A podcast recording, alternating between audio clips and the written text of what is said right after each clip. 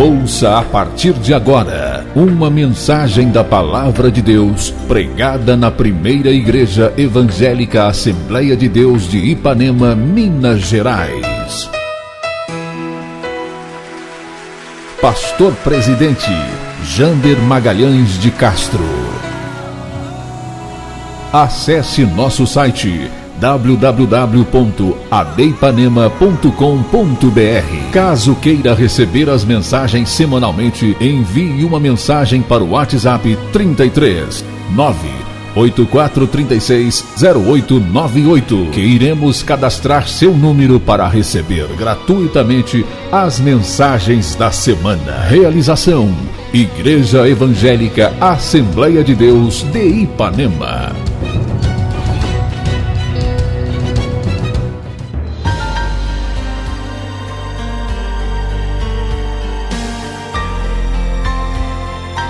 Meus queridos, é, como os irmãos sabem, a nossa terça-feira é a terça-feira da palavra, é o encontro do pastor com a igreja, onde a gente conversa, onde a gente compartilha algumas coisas é, do dia a dia da igreja e a palavra sempre ela tem atingido os nossos corações e eu creio muito no poder da palavra de Deus.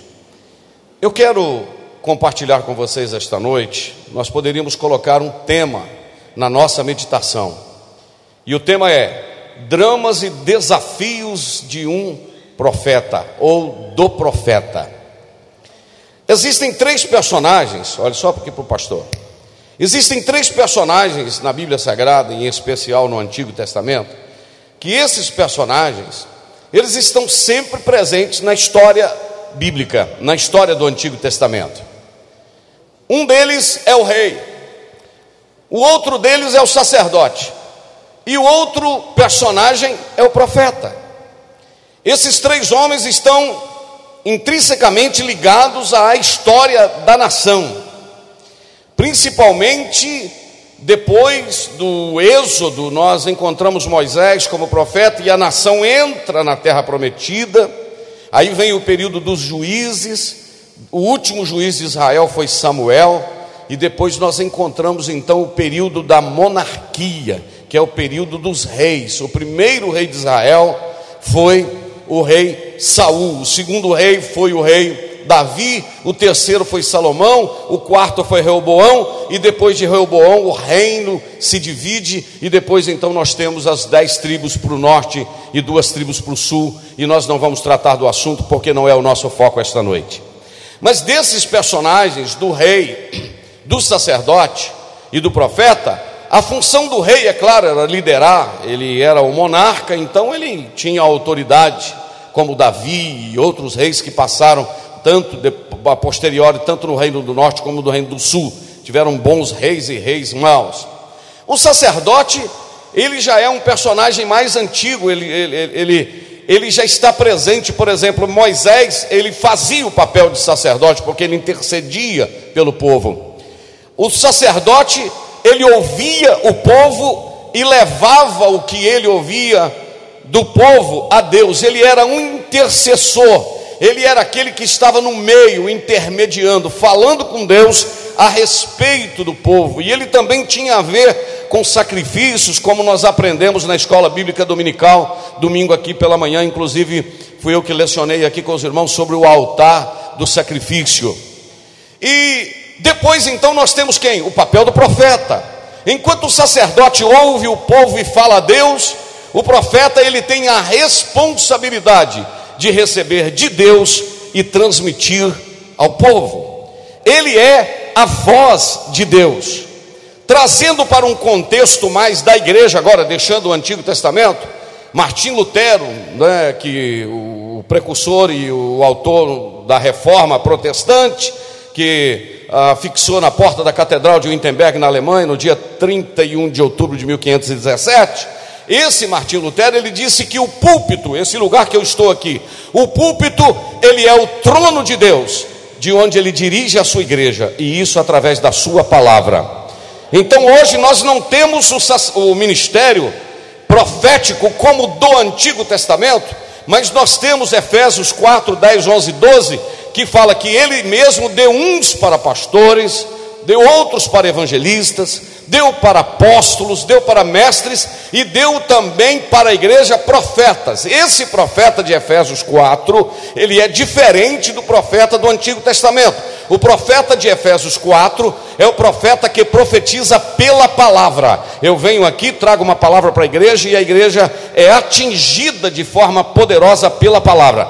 O profeta do Antigo Testamento, ele era aquele que as pessoas consultavam a ele, iam até a casa dele para consultar e ver o que, que Deus tinha para falar com ele. Esses profetas, meus irmãos, eles tinham, Deus sempre teve um carinho muito grande para com a vida desses profetas. A prova é, a responsabilidade deles era tão grande que se eles fossem infiéis, Deus cobraria deles a ponto do Senhor dizer: Olha, se eu der a palavra ao profeta e ele não falar, eu cobro o sangue das mãos dele, eu vou cobrar se ele não falar, ok? Se ele falar enganosamente, eu também vou cobrar das mãos dele, e ele, porque ele é responsável pra, por isso, entendeu? Acompanhe comigo o raciocínio. Mas o Senhor também tinha um carinho com esses profetas a ponto, não sei se seria possível a gente julgar no telão, porque nós estamos aí numa fase de adaptação ao novo sistema. No primeiro livro das Crônicas, capítulo 16, versículo de número 23, e também no livro de Salmos 105, versículo 15, o Senhor disse: Não toqueis nos meus ungidos, nem falei mal dos meus profetas. Eu vou repetir não toqueis nos meus ungidos e nem falei, falai mal dos meus profetas. Quando você for falar um, mal de um obreiro, de um pastor, conte até três. É pastor, mas ele está errado. Mas a Bíblia diz que Saul tinha caído da graça e Davi podia matar Saul. E ele disse: Quem sou eu para tocar no ungido do Senhor? profeta que está com problema é Deus que trata e não a língua do povo. Tem alguém que pode dar glória ou está forte demais? Amém? O Senhor tinha um carinho com esses profetas. Aleluia. Eu não sei você, mas eu sei quando ele está na casa. Eu sei quando ele está na casa. A vida de um profeta, aleluia, a vida de um profeta, ela era marcada por grandes desafios. Dentre esses desafios, e eu tomo essa palavra para mim, é porque a chamada de Deus na vida de um homem, ela não isenta este ser humano de continuar sendo um ser humano comum. O profeta, ele era profeta, ele era a voz de Deus, mas ele continuava sentindo dor de cabeça, dor na perna, dor no pé, dor de barriga, fome, cansaço.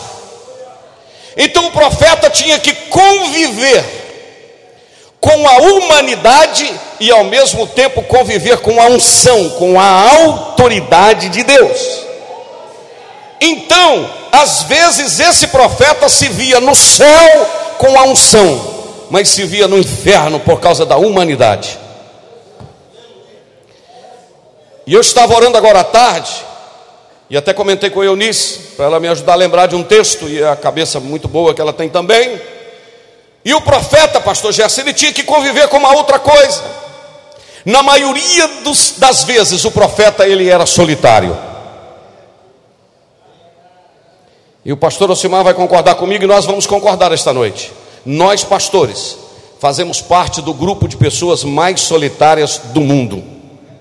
A gente tem que ouvir todo mundo, a gente tem que agradar todo mundo, você tem que atender todo mundo. E cadê você como ser humano? Cadê o ombro que você encosta? Cadê o colo que você deita? Primeiro, Deus. Segundo, se você tiver uma esposa crente, você deita no ombro dela, no colo dela, e depois você pode contar no dedo, no máximo, talvez quatro, cinco amigos que você abra a alma. A ponto, eu estava me lembrando de o profeta Elias. Por que, que o profeta Elias, lá no capítulo de número 18, em diante do primeiro livro dos reis, o Senhor foi atrás dele, o que, que você está fazendo? O que, que foi, o que, que Elias disse por duas vezes ao Senhor? Só eu fiquei. Prova da solidão. Aleluia. Porque eu sempre prego aqui, ô, ô, Gandhi, família Gandhi e o, todos aqui. Ouça-me. Eu sempre prego aqui que existe duas coisas parecidas: existe a solidão e existe a solitude. A solidão é quando todo mundo te abandona e você sobra. Você foi abandonado. Solidão. Solitude é quando você deixa todo mundo para ficar a sós com Deus. Aí é outra coisa. Mas o profeta, ele não tinha só tempo para ficar com Deus, ele às vezes era também abandonado. Por quê, pastor Jander? Aí eu vou lhe falar pelo menos quatro coisas, ou melhor, três coisas que você vai compreender o que é que eu quero dizer. Preste muita atenção, porque eu tenho certeza que Deus está falando com você e comigo aqui esta noite. A primeira coisa, a importância do profeta era que o profeta, o profeta ele era procurado para dar direção. O profeta ele era procurado para dar orientação. Lembra quando Saul estava procurando as jumentas do seu pai? E ele estava andando, vagando, procurando as jumentas do pai e não achava. Ele era um jovem muito bonito. A Bíblia diz que ele era um jovem bonito, um rapaz alto, bonito. E ele não encontrava as jumentas do seu pai. De repente alguém o encontrou pelo campo e disse: O que, que você está fazendo? Estou procurando as jumentas do meu pai, Cis. Alguém deu um brado para ele e disse assim: Olha, tem um homem aqui em Israel. O nome desse homem é Samuel. Vai lá na casa dele, porque todas as palavras que esse homem fala, nenhuma delas cai por terra. Oh glória! Oh, glória. Aleluia. Eu vou te dizer uma coisa que ninguém precisa sair batendo para o peito e dizendo eu sou homem de Deus e sou mulher de Deus. O teu caráter e a tua autoridade de Deus vai provar que Deus é contigo e as pessoas vão te respeitar.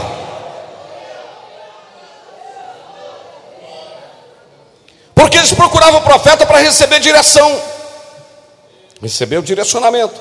Mas eles procuravam o profeta também, eles eram respeitados, os profetas eram respeitados.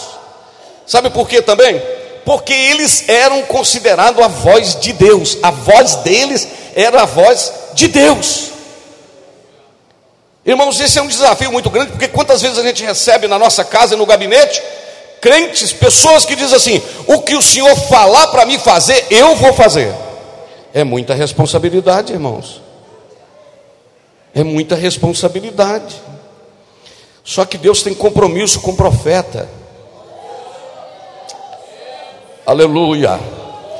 Eu estava recebendo aqui no gabinete pastoral ou no escritório da minha casa um irmão do campo, um obreiro, um presbítero, e ele dizendo: Pastor, eu vim aqui despedir do senhor porque eu estou pegando aqui a minha carta, está muito difícil, eu estou numa situação assim, assim, e eu estou indo para o estado do Espírito Santo, vou me mudar para lá, e eu estou ouvindo, ouvindo, ouvindo, ouvindo, e lá pelo meio da conversa, o pastor Alcimar tomou a palavra e disse: Olha, meu jovem, o que o pastor Jander te orientar, você faça, porque Deus tem compromisso com aquele que ele estabelece.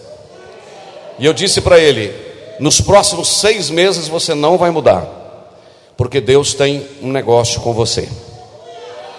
Aquele moço foi ou não foi, pastor Simar? Saiu do escritório e disse: O que o senhor me orientar, então, pastor, eu aceito como voz de Deus.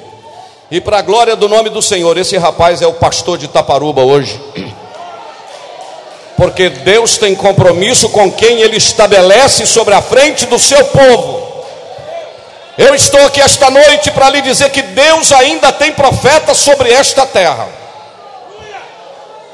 Aleluia. Glória a Deus. Então, esse, o profeta, ele era procurado para orientar. Ele era considerado, em segundo lugar, como voz de Deus. Mas em terceiro lugar, o profeta enfrentava um outro problema. Pergunta assim: qual, pastor? Em muitas vezes ele era rejeitado. Marquinhos, como é que está nosso? Tem muita gente nos acompanhando. Para a gente mandar um abraço. Olha cá, Muitas vezes o profeta era rejeitado. Aí você me pergunta assim: por que, pastor? Porque o profeta tinha a responsabilidade de combater o pecado. Porque eu quero te dizer que profeta bom não é o que profeta que acaricia a sua consciência e dizendo continua no adultério e vai para o céu, continua do jeito que está e vai para o céu. O profeta verdadeiro, ele bate na ferida, ele traspassa a alma, mas ele fala a verdade. E muitas vezes ele era rejeitado. Oregamai, chegas. Eu estou sentindo Deus aqui dentro deste lugar, e eu tenho certeza que Ele está falando também em outros lugares por esse Brasil e pelo mundo afora. Ele era rejeitado por falar a verdade, irmãos.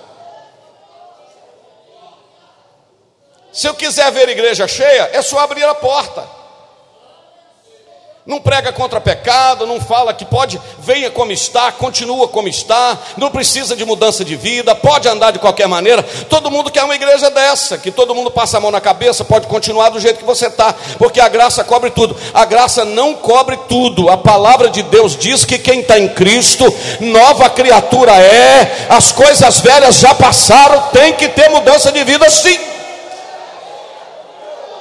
Então o profeta era rejeitado. Aleluia. Mas aí,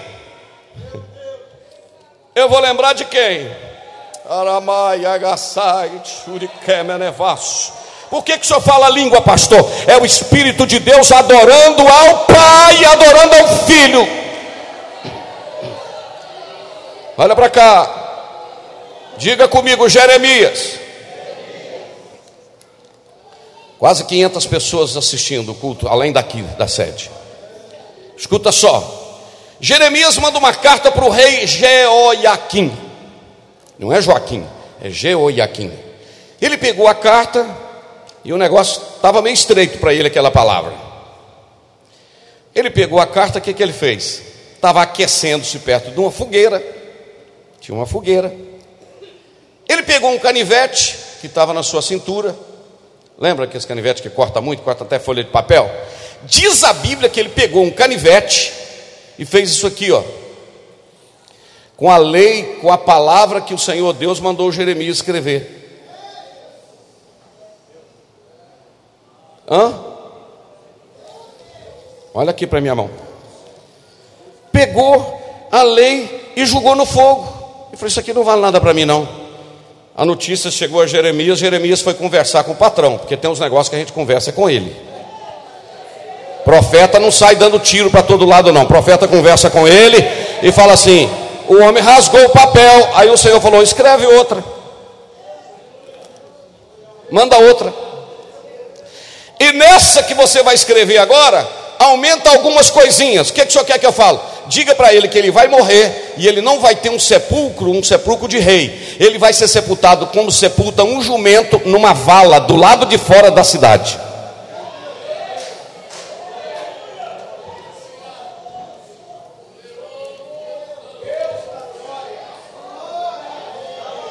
Meu Deus do céu.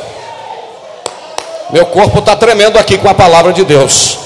Porque profeta é profeta. Profeta não pode ter medo.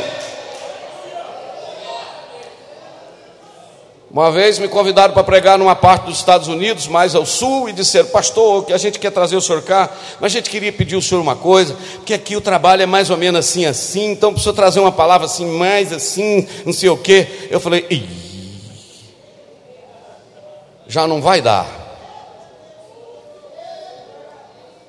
Porque profeta que se vende, cria problema com Deus. Profeta sério fala como Micaías: O que Deus me der, eu falo. Gostou ou não gostou, eu vou falar, porque é Deus que mandou. Os irmãos entenderam? Não é assim que a palavra de Deus diz? Então, o, o Jeremias mandou uma carta para ele, irmão, mas pensa num homem que ficou brabo. E diz a Bíblia que ele procurou Jeremias igual procura uma agulha no palé. A Bíblia diz que ele revirou para procurar o Jeremias. E diz: Você acredita que ele não achou o Jeremias? Pergunta-se por quê? Porque o Senhor escondeu ele. Porque profeta de Deus, Deus esconde. Levanta a mão e adora se você crê nisso. Profeta de Deus, Deus esconde. Aleluia. Então, irmãos, este profeta, ele era, veja bem, procurado para orientação e direção, ele era respeitado por ser voz de Deus, mas ele era rejeitado por falar a, a verdade, mas ele tinha um outro problema, irmãos. É aquele primeiro que eu falei, ele tinha que conviver com a humanidade. Como assim, pastor? Com a humanidade as pessoas? Não, com a sua própria humanidade.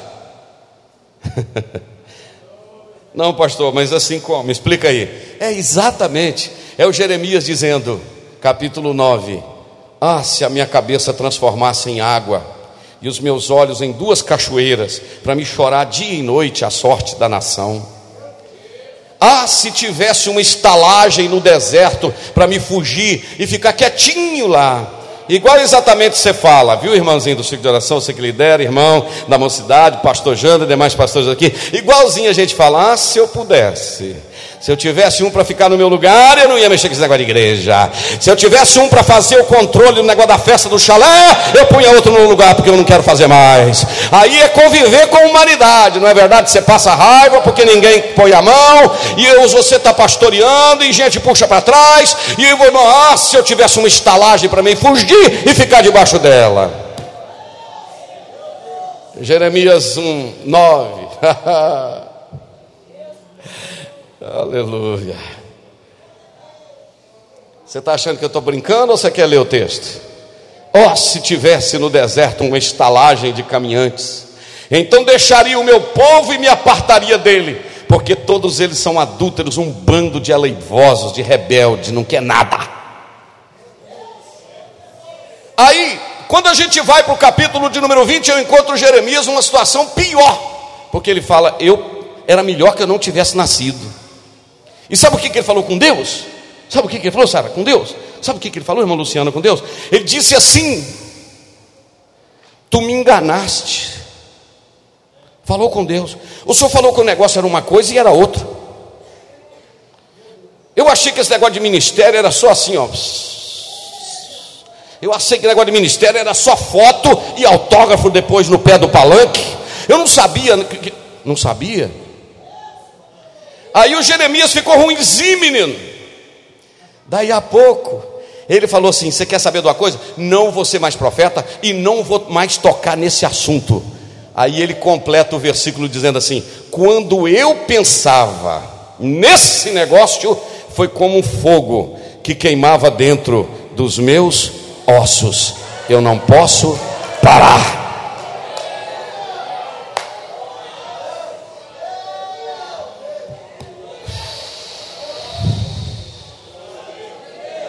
30 segundos para você adorar. Enquanto isso, eu tomo um golinho d'água. Não, não, não, adora aí, adora aí, porque Deus ainda levanta profetas.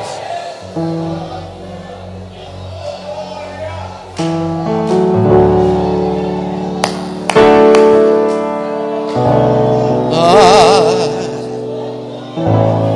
não dá para parar, não dá para voltar atrás, não dá para julgar tudo pro ar porque foi Ele que te chamou. Então receba o abraço dele.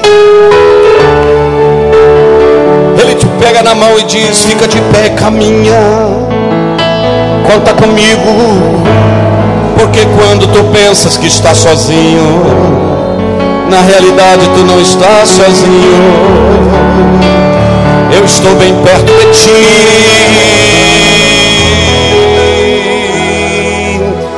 Então canta assim: Adorarei, adorarei, pois o véu está rasgado, eu posso entrar. Adorarei, adorarei.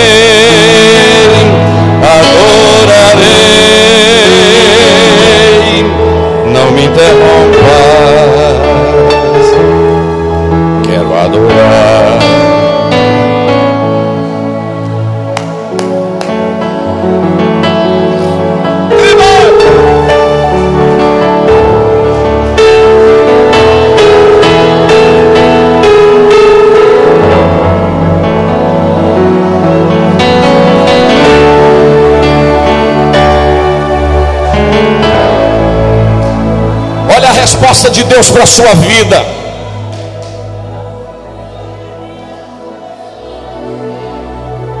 Só sabe o valor de uma sombra quem já enfrentou o sol escaldante do deserto.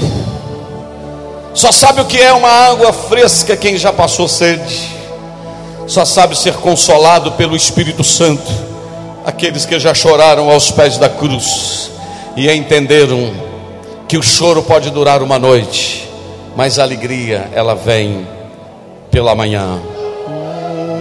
O choro dura uma noite, mas a alegria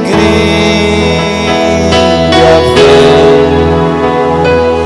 Logo ao romper da alva, a bênção virá. Desista, irmão, pois Cristo te entende bem.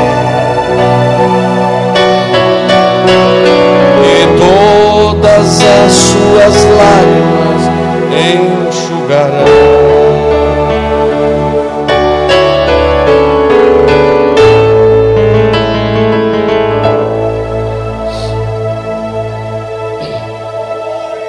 Mas como o nosso tempo passa tão rápido, eu gostaria de falar com você uma outra coisa em relação ao profeta. Aleluia. Alguns deles, desses profetas, foram conhecidos na Bíblia. Quem nunca ouviu falar de Isaías? Quem nunca ouviu falar de Jeremias? Quem nunca ouviu falar de Ezequiel? Quem nunca ouviu falar do profeta Davi, porque Davi, além de rei, era profeta? Quem nunca ouviu falar de Ezequiel? Quem nunca ouviu falar de Malaquias? Quem nunca ouviu falar do profeta Samuel? Quem nunca ouviu falar do profeta Elias, do profeta Eliseu? Profetas conhecidos. Mas por muitas vezes eu encontro na Bíblia o Senhor dizendo: E o Senhor enviou um homem, profeta. Qual o nome dele? Não sei. Juízes capítulo 6, por exemplo. Qual foi o profeta que foi lá falar com a nação? Vocês estão passando isso porque vocês pecaram contra Deus. Como é que ele chama? Não sei. Você sabe por quê? Aqui eu não preciso ter nome para ser profeta. Aqui eu não preciso ser conhecido para ser profeta.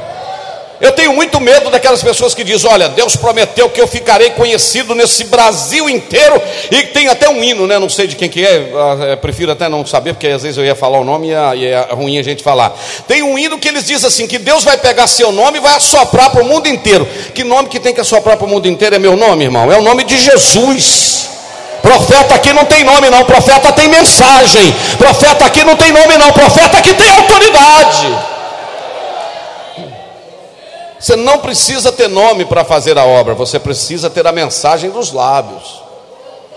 E aí eu estou me lembrando da época quando o filho de Davi morreu, o Absalão, Ab do hebraico, pai, Salom vem de paz, o Absalão, o pai da paz. Quando Joabe traspassou e matou porque ele estava numa guerra contra o próprio pai, diz a Bíblia que tinha um, um, um cidadão lá que era o que transportava a mensagem. Esqueci o nome dele ele é que era o que levava a mensagem mesmo, porque ele era muito veloz. E ele era um camarada muito veloz. E naquele dia o Senhor disse assim: Olha, hoje não será você que vai levar a mensagem para o rei. Não é você que vai levar a mensagem da morte do filho do rei. É o Aimaas. Ele era um espetáculo. O homem era, um, era de flash. O homem corria mesmo. O homem era igual aqueles é, negros lá da África do, que ganham a São Silvestre, os, geralmente são os quenianos, né? O homem corria, mas corria mesmo, o homem era veloz mesmo. Morreu o filho do rei. e aí o Joabe disse assim: Olha, você não vai levar a Imaás a mensagem para o rei. Quem vai levar a mensagem para o rei hoje é um homem chamado Cusi, ou Cusi, ou Cusi. Esse homem é que vai levar, um negro. É ele que vai levar, um etíope, por nome Cusi. Ele é que vai levar a mensagem para o rei. Menino, o Aimaaz era o que sempre levava a mensagem, não gostou não. Não, deixa eu. Ele falou, não, hoje você não está com a mensagem. Quem vai levar a mensagem é o, é o Cusi. É o etíope. Aí tudo bem, ele acalmou. O Cusi foi levando a mensagem, já vai no passo do gado para levar a mensagem para o rei. Daí a pouco o Aimaaz Passou por ele igual aquele desenho animado do um bichinho que corre muito. Não fala não, porque senão eu vou achar que você está sentindo muito desenho. Psst, passou. e foi. E chegou lá na frente. Quando chegou, o rei correu e perguntou a ele: Aimaas, qual a notícia? Como é que está o rapaz? Como é que o Aimaas estava, irmãos?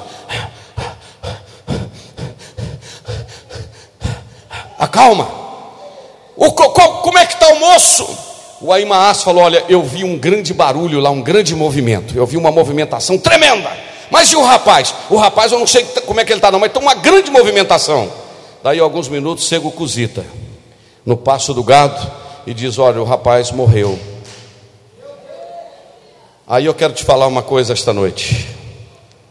Não adianta correr muito, não adianta chegar na frente, não adianta levantar poeira, não adianta dizer que viu um movimento, não adianta dizer que viu um barulho, tem que ter uma mensagem nos lábios. Porque tem gente que não sapateia, não vê barulho, não rodopia, mas quando abre a boca é profeta de Deus e sabe o que está falando.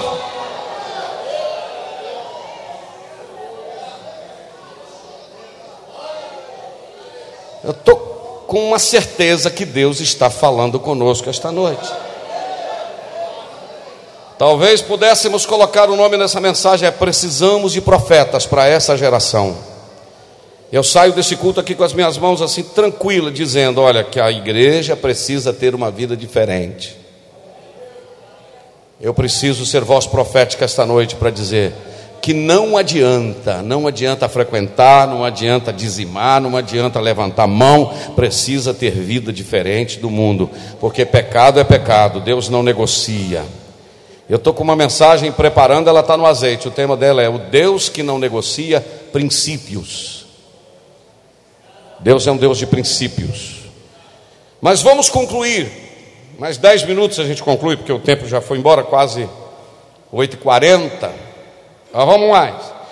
Qual era o outro drama, ou melhor, a outra situação do profeta? Primeiro, procurado para dar orientação e direção. Segundo, respeitado por ser voz de Deus. Terceiro, rejeitado por combater o pecado. Quarto, desafio de conviver com a humanidade, ser ser humano e ser profeta, ser ungido de Deus. É esse equilíbrio, entendeu? É esse equilíbrio, não é? Mas em quinto lugar, como ser humano, com esse equilíbrio, é, precisa ter, aí foi onde que eu falei que às vezes ele é o que?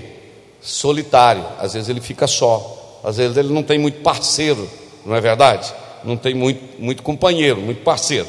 Mas em quinto lugar, o profeta tem que conviver com uma outra situação. Talvez essa é o que retrata mais o que paira na minha alma. É que o profeta precisa conviver com o drama e a decepção por não ver mudança na vida daqueles que ele foi levantado para ser profeta. Para mim, a coisa mais desafiadora é você pastorear uma igreja dez anos, pregar, ensinar, e você ver pessoas na mesma prática, convivendo e fazendo as mesmas coisas, briga por causa de coisas mínimas. Você já viu isso? Crente que briga assim por causa de coisas? Eu vejo isso de vez em quando. É. Pessoas assim que você acabou de ensinar, irmão, esse é o caminho de Deus para você. Esta é a palavra. Não pode fazer. Ele sai do culto e continua do mesmo jeito que ele ouviu a palavra no culto.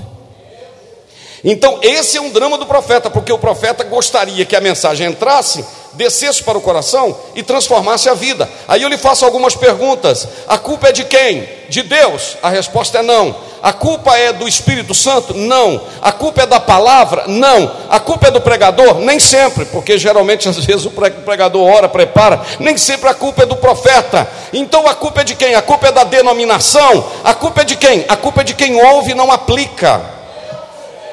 A culpa é de quem recebe, entra aqui e diz: essa não é para mim, essa é para o Paulo, essa não é para mim, essa é para Maildes, essa não é para mim, essa é para Alcimar, essa não é para mim, essa é para Alexandre. É o ministério da pá. Deus joga no quintal dele, ele pega e joga no vizinho. Nós precisamos da, da, do ministério da enxada. Jogou no seu quintal, arrasta para o seu lado e diz: é para mim, é para mim, é para mim, é para mim, é para mim, é comigo que Deus está falando.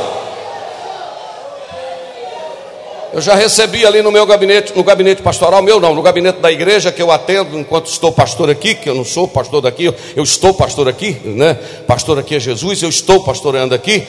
Então recebo ali alguém que já várias pessoas, pastor, eu estou vindo para cá, mas eu gostaria de dizer para o irmão que eu tenho os meus costumes, lá na cidade tal era assim, lá eu usava isso, lá eu era assim, lá eu era assim. Eu quero o senhor vai ter que me aceitar do jeito que eu, é, eu sou, porque senão eu não vou ficar. Eu olho e falo, meu irmão, minha irmã, Deus abençoe sua vida, o maior prazer receber recebê-lo aqui. Só que a nossa igreja tem uma forma. E é o seguinte: o irmão vindo, a irmã vindo, vai encaixar na nossa. Eu não posso encaixar na sua, porque daqui a pouco eu não terei uma igreja com identidade. É um monte de gente, cada um dirige do seu jeito. Um era não sei o que, outro era não sei o que, outro usava isso, outro não usava. A igreja tem que ter uma forma, a gente precisa entrar nela. Os irmãos entenderam? E pesa sobre o profeta, pesa sobre a liderança ensinar isso. A coisa mais difícil é você ensinar. Mas, irmão, você não acabou de ouvir isso ontem, irmão, e está cometendo a mesma, o mesmo erro. Aí eu me lembro do livro de Hebreus, capítulo 4, que o escritor de Hebreus, parece que ele está por aqui. Como assim? Porque ele falou assim: é o seguinte, a palavra que foi pregada para eles foi a mesma que foi pregada para nós. Para nós a palavra funcionou. Para eles a palavra não funcionou. Por que para uns crentes a palavra funciona e para o outro a palavra não funciona? Aí o escritor Hebreus capítulo 4 responde: é porque ela não foi misturada com a fé. Se você não misturar a palavra com a fé e colocar em prática, vai ser igual o discurso do Bolsonaro ou qualquer outro político que eu não tenho preferência. Mas se é palavra de Deus, mistura com a fé, engole e diz: desceu amargando, mas quando cair no seu ventre vai ser doce como o mel, porque é palavra de Deus. Amém, meus irmãos? Amém, queridos? Oh, glória a Deus. Tá ruim, mas tá bom, né? Não tá ruim não, tá bom, não é verdade? É assim mesmo a palavra de Deus. Então, eu estava lendo na revista Ultimato, uma revista lá de Viçosa, onde eu morei, uma reportagem, não sei se foi o pastor Elber Len César que escreveu, já em saudosa memória. Ele escreveu o seguinte: que um cristão, um crente, presta atenção, com 10 anos de igreja, 10 anos de igreja, ele já escutou 800 sermões e 1.500 estudos bíblicos, com 10 anos contando escola dominical e culto de doutrina. Então ele já ouviu 1.500 sermões, ou estudos bíblicos, e 800 sermões, com 10 anos de igreja. E ele disse o seguinte: uma triste coisa, depois de 1.500 estudos bíblicos e 800 sermões, você ainda encontra ele assentado na igreja, de braço cruzado e praticando as mesmas coisas. Irmão, aqui é o seguinte: chega torto, o carpinteiro de Nazaré põe na forma. Ah, não, aquele que mentia agora mente menos, não é verdade? Não, aquele que mentia não mente mais. Aleluia. Aquele que falava muito agora não fala muito, porque ele sabe que ele tem uma língua e dois ouvidos para ouvir duas vezes e falar uma só. E eu hoje de manhã já, pela, bem cedo, bem pela madrugada, bem cedinho, um versículo que saltou ao meu coração foi Tiago, capítulo 1. Tiago, capítulo 1. Pode ficar tranquilo, está quase acabando, porque quando o negócio está meio estreito, a gente parece que o relógio a gente quer que corre mais, né? Mas eu acho que está na benção, não está, irmão? Sim ou não? Tem alguém recebendo aí? Diga um amém ou não? Só para ajudar o pregador? Está aí dizendo o seguinte: Tiago, capítulo 1, está escrito assim: olha, olha o que está escrito. Versículo 21: Pelo que rejeitando toda a imundícia e superfluidade de malícia, recebei com mansidão a palavra em voz enxertada. Presta atenção, recebei com mansidão a palavra em voz o que? Implantada em vocês, a qual é poderosa para salvá-los. Esta palavra que eu estou pregando aqui tem poder para salvar o ser humano, irmãos. Tem ou não tem? Está escrito lá. Coloca o versículo 22 agora, ô montanha. Coloca lá. O que que o 22 diz? Sejam praticantes da palavra e não apenas ouvintes, enganando-se a si mesmo, porque quem só ouve e não pratica, engana a si mesmo. Aquele que ouve a palavra, mas não põe em prática, é semelhante a um homem que olha a sua face num espelho. Acabou de ver o seu rosto no espelho, sai e não lembra mais da sua aparência. É, pastor, onde o senhor arrumou esse versículo? Não, não é meu, não, é do Tiago do Tiago, irmão de Jesus, mas o homem que observa atentamente a lei perfeita que traz a liberdade e persevera na prática dessa lei, não esquecendo o que ouviu, mas praticando, será feliz naquilo que fizer. Quem pega esta palavra e aplica no coração, será feliz naquilo que fizer.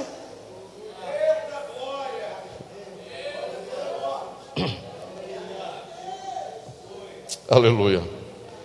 Pastor, como é que o senhor vai arrumar então se o senhor prega e as pessoas não mudam? Eu achei um versículo que me consola bastante. Coloca para mim, Caleb. É o Caleb ou Montanha? Caleb. Ezequiel, capítulo de número 2. Esse versículo aí me dá um consolo no coração. E por isso eu não vou parar de pregar. E eu não estou dizendo que aqui que todo mundo é assim, não. Pode ter gente que ouve e não pratica. Mas a nossa igreja é uma igreja abençoada. Amém, meus irmãos? Glória a Deus. O que está escrito no livro de Ezequiel? Ezequiel, capítulo de número 2, versículo de número 2, 1. Ah, o versículo, eu quero mesmo o versículo de número. Versículo de número 5, é isso aí? Esquenta não, Caleb, a gente lê aqui. Ezequiel capítulo 2, versículo 1 diz assim: Olha, filho do homem, disse-me, filho do homem, põe-te em pé e falarei contigo. Deixa eu só te ensinar um negócio. Quando você for pregar nesse versículo, não fala que ele estava caído, em pecado, desanimado, não queria servir a Deus. Aí o Senhor falou com ele: Filho do homem, põe de pé. Não, ele acabava de ter uma visão tão forte que ele não conseguiu ficar de pé. A glória foi tanto que ele foi para o chão. Quando ele foi para o chão, o Senhor falou: Olha, Faz o seguinte, fica de pé porque eu vou falar com você. Então entrou em mim o Espírito, quando falava comigo e me pôs em pé, e ouvi o que me falava. Três, e disse-me: Filho do homem, eu te envio aos filhos de Israel, às nações rebeldes que se rebelaram contra mim. A eles e seus pais praticaram contra e eles e seus pais prevaricaram contra mim até este mesmo dia. Versículo 4. E os filhos são de semblante duro e obstinados de coração. Eu te envio a eles, e você vai falar com eles assim: Assim diz o Senhor Jeová. Versículo 5: E eles, quer ouçam, quer deixem de ouvir, porque eles são casa rebelde, hão de saber que esteve no meio deles um profeta. É mais ou menos igual a sua mãe falava quando você, quando você era menino: quer beber, bebe, não quer beber, não bebe. Se quiser, bem, se não quiser, amém. Pregar, eu estou pregando. Quer obedecer? Glória a Deus. Quer desobedecer? Não é problema meu, mas vai saber que em cima deste púlpito passou um profeta para dizer que Deus está preparando uma igreja para levá-la para o céu. Aí, eu agora termino mesmo. Levo você a pensar numa coisa bastante interessante, que poderíamos falar no outro dia.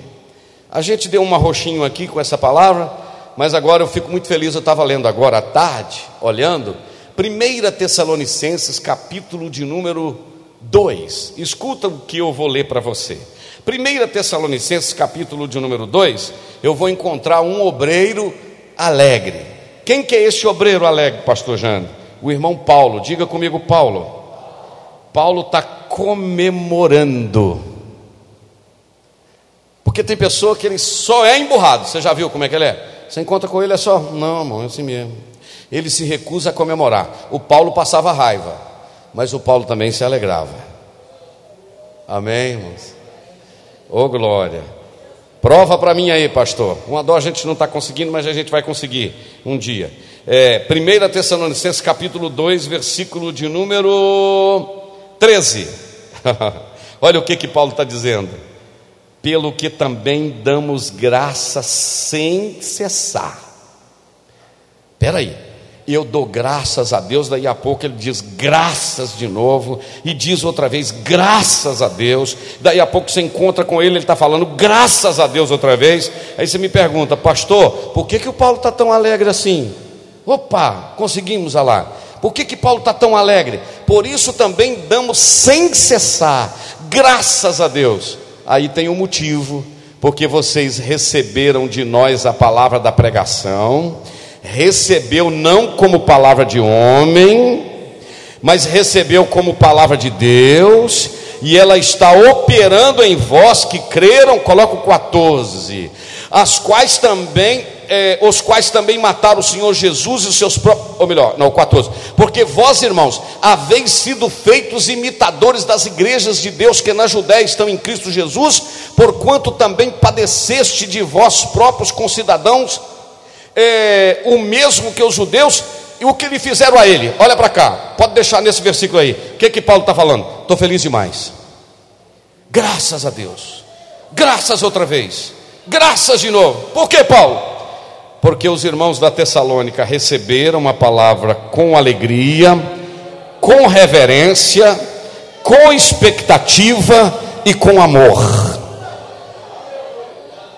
Eu vou falar um negócio, irmãos, que eu estou falando em casa, em família, né? Só Deus e o povo estão tá ouvindo, né? Só para nós dois, o Deus e o povo.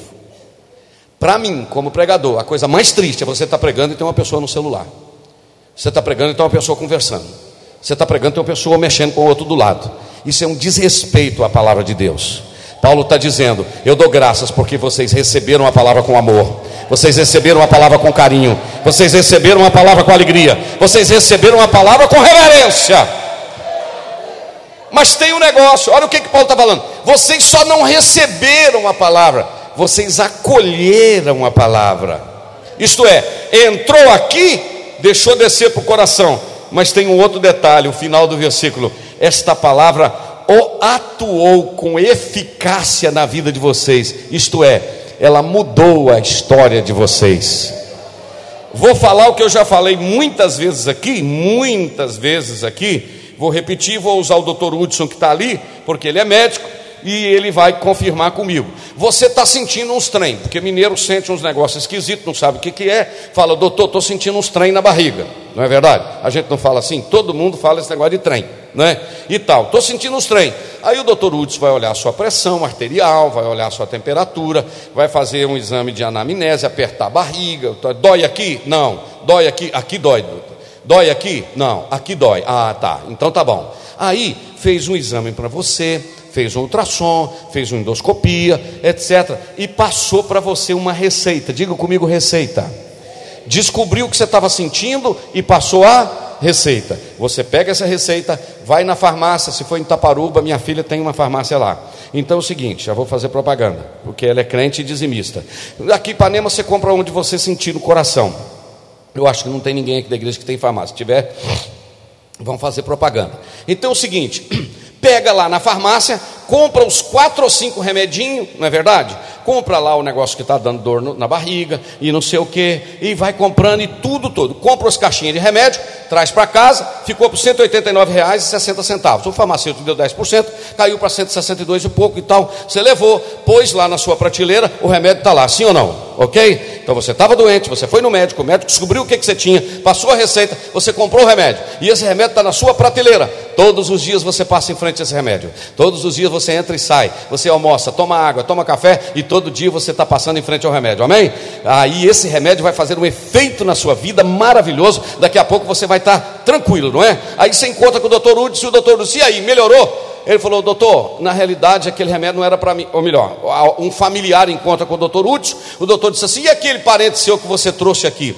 Ele melhorou com o remédio que eu dei? Aí você vai ter que dizer assim, ele morreu bem melhor com o remédio que o senhor receitou. Por quê? Porque foi no médico, descobriu o que, que tinha, comprou o remédio, levou para casa, mas não bebeu. Gosto da igreja, gosto do zino, gosto do pastor Jander, gosto da palavra, gosto de ouvir a pregação, gosto demais. Só não bebe o remédio, só não põe em prática, só não muda de vida. Aí não tem jeito.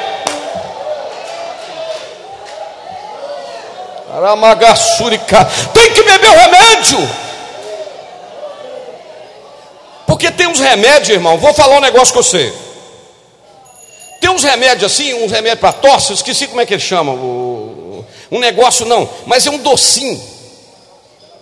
O melagrião, mel não é melagrião, eu falava melagrião, mas é mel e agrião, não é verdade? É que na roça a gente falava uns nomes esquisitos, menino. Falava uns trens melagrião, né? E tal. É, falava cacunda, falava de coque, é, tudo eu aprendi que não é cacunda, é coça, que de coque é de cócoras, é um monte de coisa que a gente aprende, não é verdade? Então é o seguinte, aquele mel e agrião, Marquinhos, dá vontade de abrir a tampa e não beber na colher, não, filho. Beber assim, ó, glu, glu, glu, glu, porque o trem é, é docinho demais. O tal de biotônico fontora, quando a gente morava na roça, dava vontade de beber de golado, porque não sei se tinha um gostinho de álcool e você às vezes no passado tinha bebido, não é verdade? Não dá glória não que eu vou achar que você bebia. Então é o seguinte, aí dá vontade de você beber glu glu glu, mas irmão, o tal de emoção Scott, na hora de beber, aí já dava já era mais esquisito. Agora eu não acredito muito em remédio muito docinho. Eu prefiro um remedinho mais amargo. Para tosse, eu prefiro o silomate, que eu trouxe para amargar aquele trem, meu Deus do céu. Eu prefiro injeção que dói, é melhor bezetacil do que essas injeçãozinhas que isso não vale nada. Deus está querendo que você beba o remédio, ele é amargo, mas ele cura, ele tem poder para curar.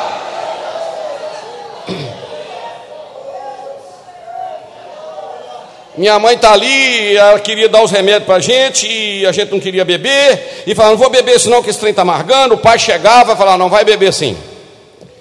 Não vou. Hum, hum, hum, hum, Vai beber, meu filho, tem que beber, né, e tal.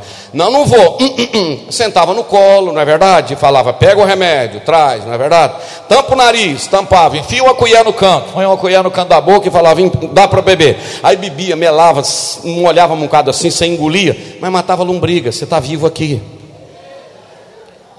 É isso que Deus quer fazer com você esta noite a palavra está meio amarga, bebe isso para a goela abaixo, deixa entrar no seu coração e saia daqui totalmente mudado. Dá um jeito de batizar, dá um jeito de entrar em comunhão, dá um jeito de botar a vida em ordem, dá um jeito de voltar a tomar santa saia, dá um jeito de fazer a obra de Deus. Obreiro emburrado, bicudo, ah não, não sei o que, não sei o que, pastor não me vê, que pastor não te vê, rapaz, Deus está te vendo. Faz a obra de Deus por aí afora, se envolva no reino de Deus. Amém.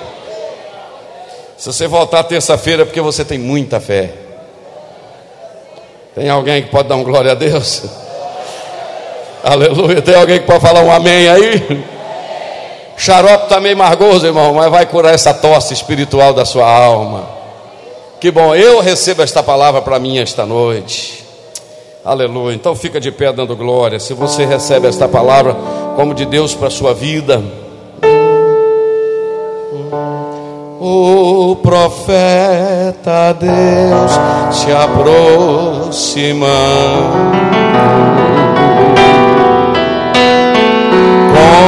Considera-se um pecador.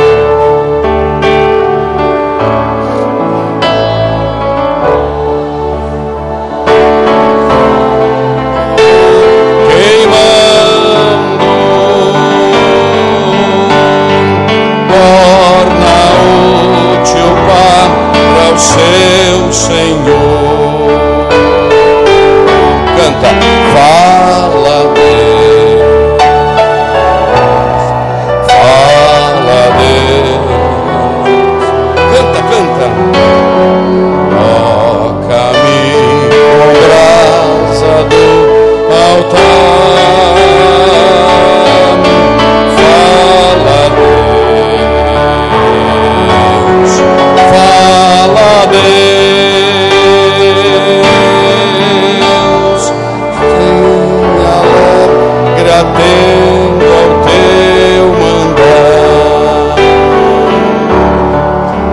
Agradeça a Deus pela palavra, Senhor. Eu quero te louvar esta noite, Senhor. Mesmo eu pregando, Senhor, eu fui o primeiro a receber a tua palavra. Não, não, eu quero que você ore. Eu quero ouvir. Eu estou na Assembleia de Deus. Eu quero ouvir você orar. Pode orar. Se você recebe a palavra, ora.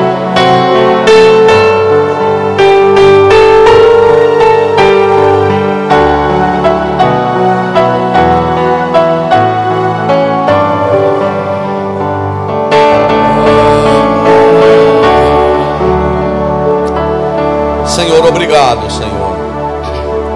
Nós estamos preparando uma igreja para ir para o céu, Senhor.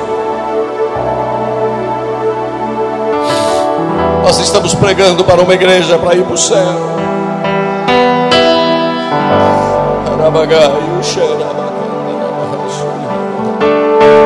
Obrigado, Senhor. Continue conosco nesta noite, no nome de Jesus. Quantos podem dizer comigo, graças a Deus? Assente-se.